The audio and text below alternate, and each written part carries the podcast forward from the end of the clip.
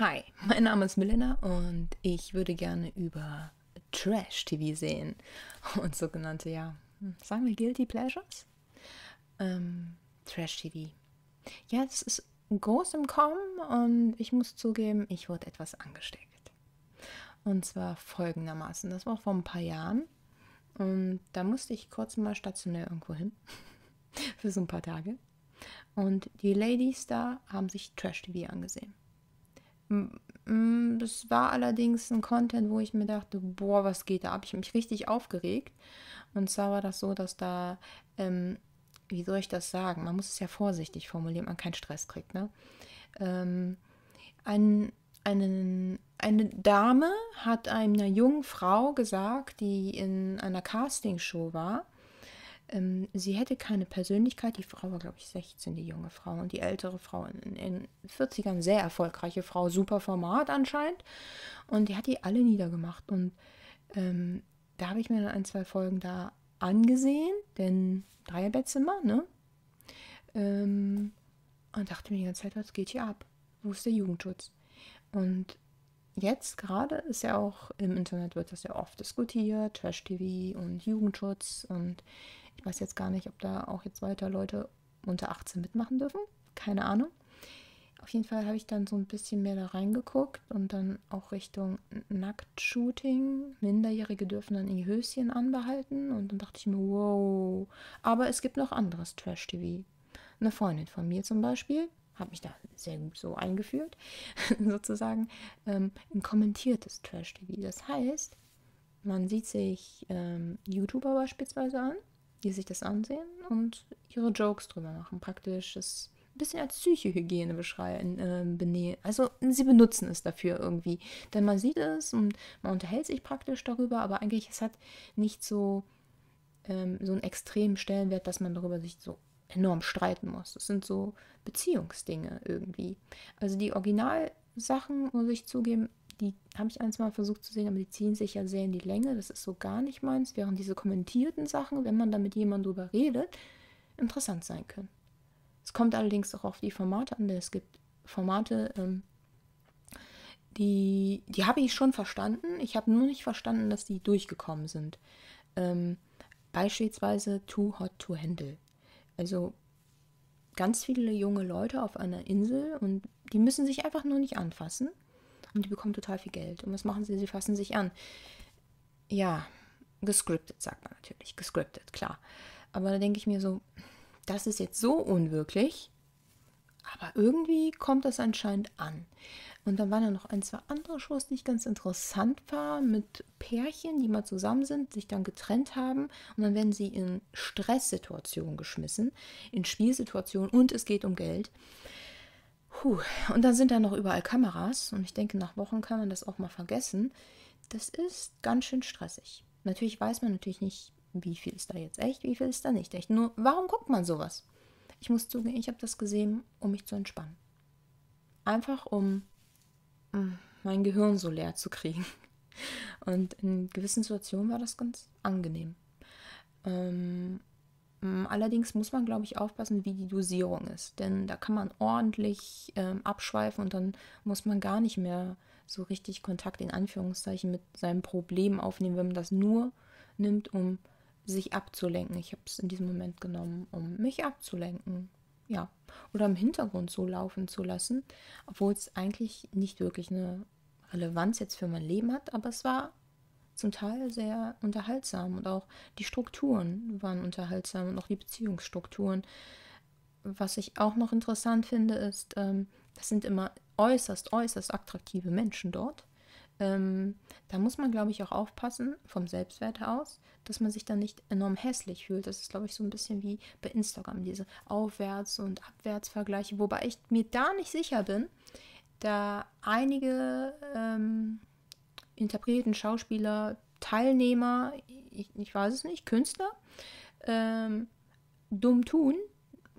Ich denke nicht, dass einige so wirklich sind, dass die wahrscheinlich wollen, dass man sich dann irgendwie abwärts vergleicht und dass es einem besser geht. Das ist praktisch wie früher ähm, gab es so Shows, so Arabella Kiesbauer und da waren immer mehrere Personen extra eingeladen, die ähm, einen sozialen Stellenwert hatten oder etwas dargestellt hatten, was von der Gesellschaft allgemein eher nicht so geschätzt wurde oder eher sehr abwertend ja so gedacht wurde und eingehalten wurde, je nachdem, wie die politische Lage gerade war.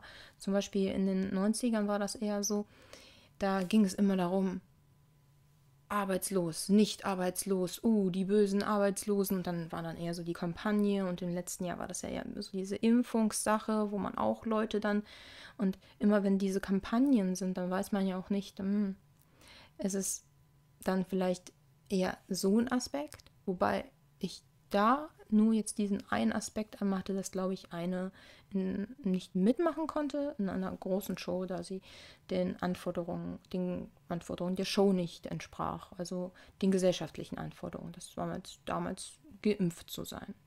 Ja, ansonsten wurde das da jetzt nicht so angesprochen. Das, das fand ich wiederum dann ganz angenehm, da es ja gerade so eine Zeit war, wo ich das dann ein bisschen mehr gesehen habe, wo dauernd politischer Content war, dauernd diese Diskussion und irgendwie war das so wie so eine kleine Insel, wo man mal so kurz zurückgucken konnte und da wurde das dann gar nicht so groß diskutiert. Vielleicht war es das, was dann, was es dann reizvoll machte und manchmal auch die sehr ähm, amüsanten Kommentare und eine Freundin, mit der ich mich wirklich darüber austauschen kann. Allerdings nur eine. Und vor ein paar Jahren hätte ich gedacht, ob ich mir sowas ansehe. Aber manchmal steckt da wirklich auch sehr viel Herz drin.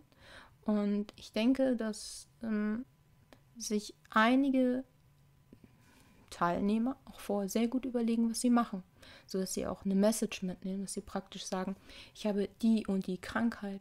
So hat ähm, eine Person ähm, Anfang des Jahres auch gesagt, ähm, sie ist bipolar und sie hat einen Behindertenausweis und das fand ich so stark und ich fand das so mutig, das im Fernsehen wirklich so offen zu äußern. Der Backflash, also Backflash kam ja auch, und die Diskussion, oh, hat sie das oder bla bla bla, hat sie es verdient? Und das, da dachte ich mir, wow, wow, ganz, ganz ruhig. Und äh, Emotionen sind da ja sehr viel drin, habe ich gemerkt. Aber was ich gut finde, ist, dass solche Thematiken anscheinend da auch angesprochen werden. Das ist mir in den letzten Wochen, Monaten dann ein bisschen aufgefallen. Hm.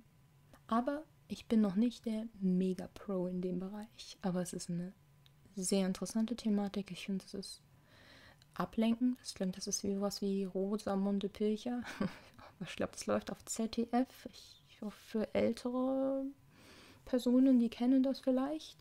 Ähm, ähm, mir sagt das jetzt gerade nichts. Ich weiß nur, dass ein, zwei Freundinnen das ganz sehr gerne sehen, um sich zu entspannen. Oder vielleicht früher das Traumschiff. Hat vielleicht einer von euch gesehen? Ich, ich auch nicht. Nee.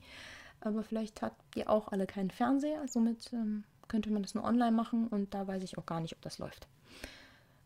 Das sind meine Themen zum Trash-TV. Ich denke, dass dieser Abwärtsvergleich und dieser Aufwärtsvergleich dann eine große Rolle spielt. Einmal, wie schön sind diese Leute? Kann man selbst mithalten? Ich hoffe, dass das nicht zu viele junge Frauen oder junge Männer dann fertig macht, wenn sie nicht so muskulös sind und wenn sie sich dessen bewusst sind, dass das nicht sein muss und nicht das der Durchschnitt der Gesellschaft ist.